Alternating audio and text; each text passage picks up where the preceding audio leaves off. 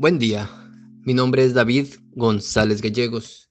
Pertenezco a la Iglesia de San Patricio del Ministerio de Estudio Bíblico Nazarenos Católicos, aquí en Laredo, Texas, Estados Unidos. Salmo de hoy, martes, junio 13 de 2023. Es el Salmo 118, 119, versos del 129 al 135 Voy a leer del 129 al 147 porque está muy hermoso.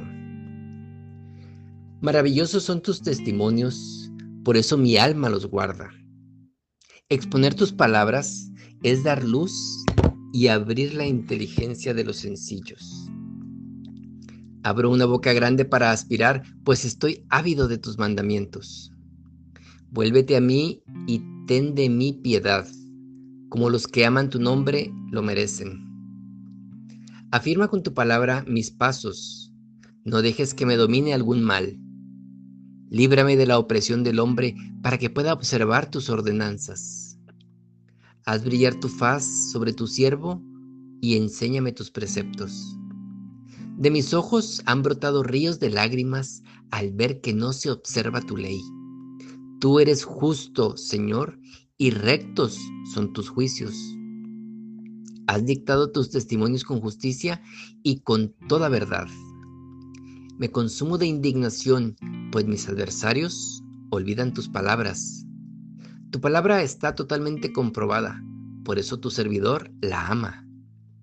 Aunque soy poca cosa y despreciable, no me olvido de tus ordenanzas.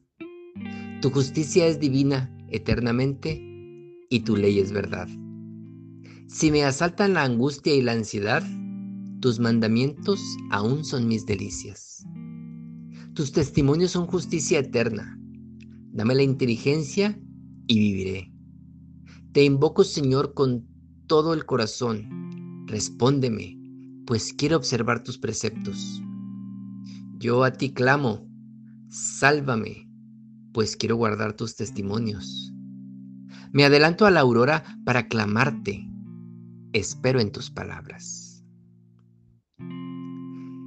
Este salmo tiene 176 versos.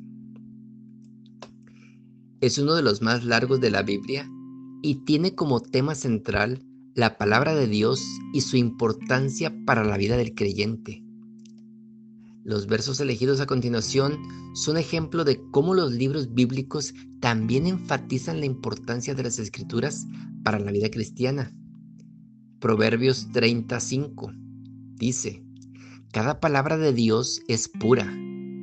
Él es un escudo para aquellos que se refugian en Él. En Timoteo 3, 16, 17, Cada escritura está inspirada en Dios y es útil para la enseñanza, la reprensión, la corrección e instrucción en justicia que el hombre de Dios podrá y completamente preparado para todo el buen trabajo.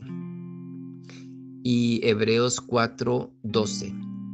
Porque la palabra de Dios está viva y efectiva, y más ayuda que cualquier espada de dos medidas, penetra hasta el punto de dividir el alma y el espíritu, juntos y médula, y juzga los pensamientos e intenciones del corazón.